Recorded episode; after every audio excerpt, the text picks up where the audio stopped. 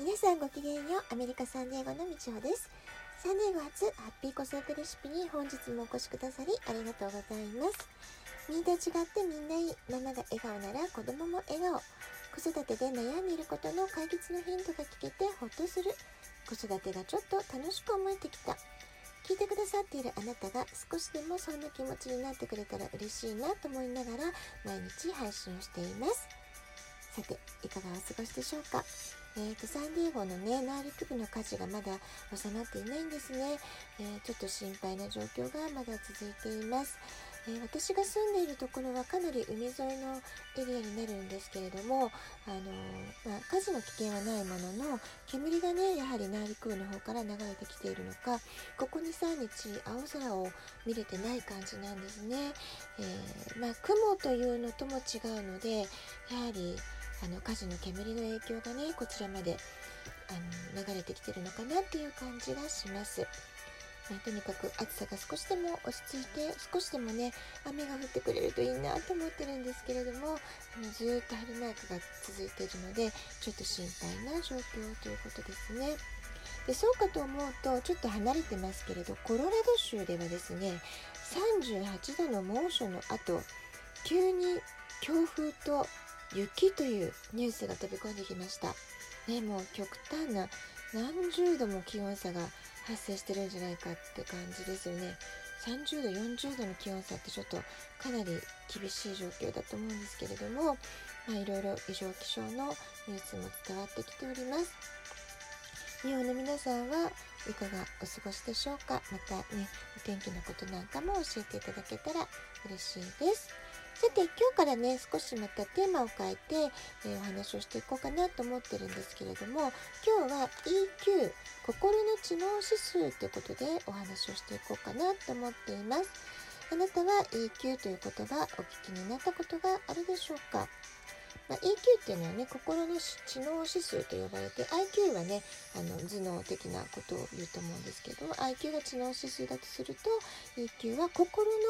知能指数ってことですね。で具体的にどういうことかっていうと自分の感情を、まあ、セルフコントロール自己管理するとともに他人の感情を適切に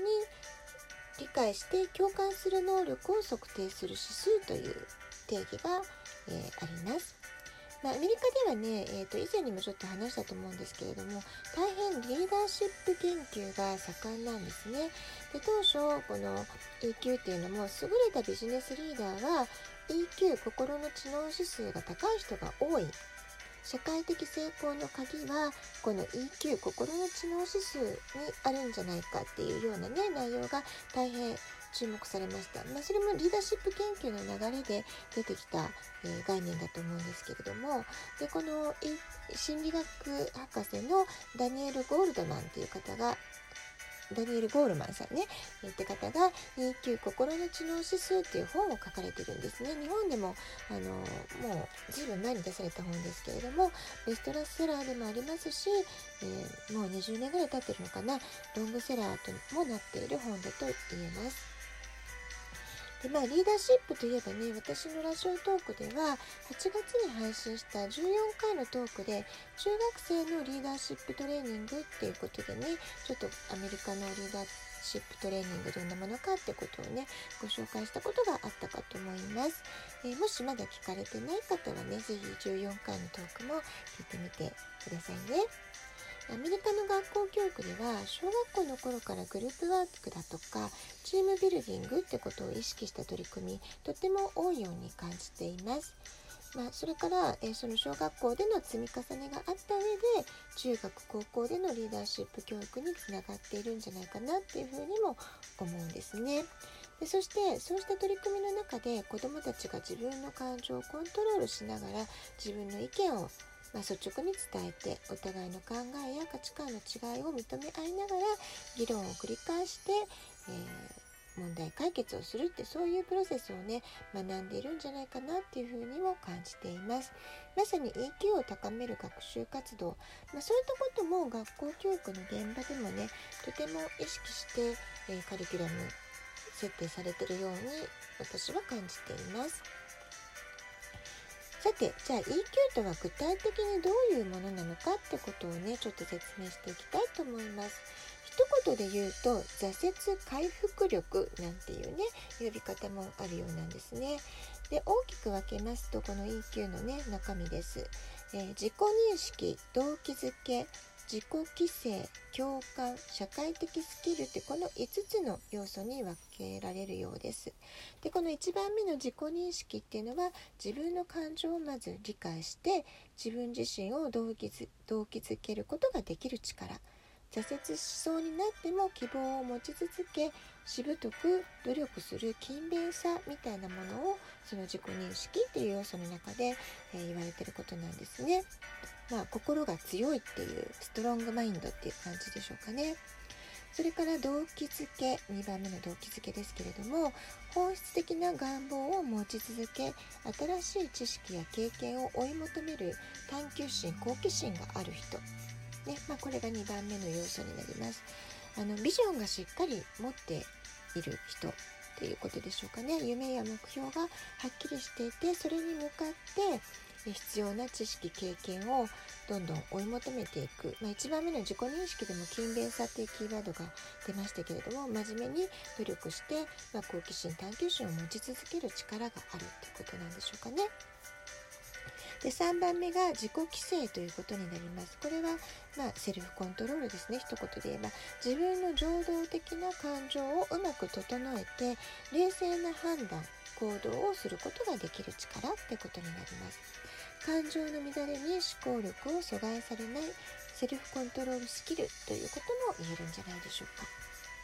それから4番目の共感ですけれどもこれは相手の気持ちを汲み取り共感し仲間と協力できる協調性のことを指しています。はい、最後の5番目社会的スキルなんですけれども自分と相手の利害を調整し交渉を円滑に進めるコミュニケーションスキルというふうに言われています。はい、交渉術なんかもね私今息子が高校生なんですけれどもいろいろカリキュラムの変更をねいろいろカウンセラーの人とか教科担任の先生とかあるいは、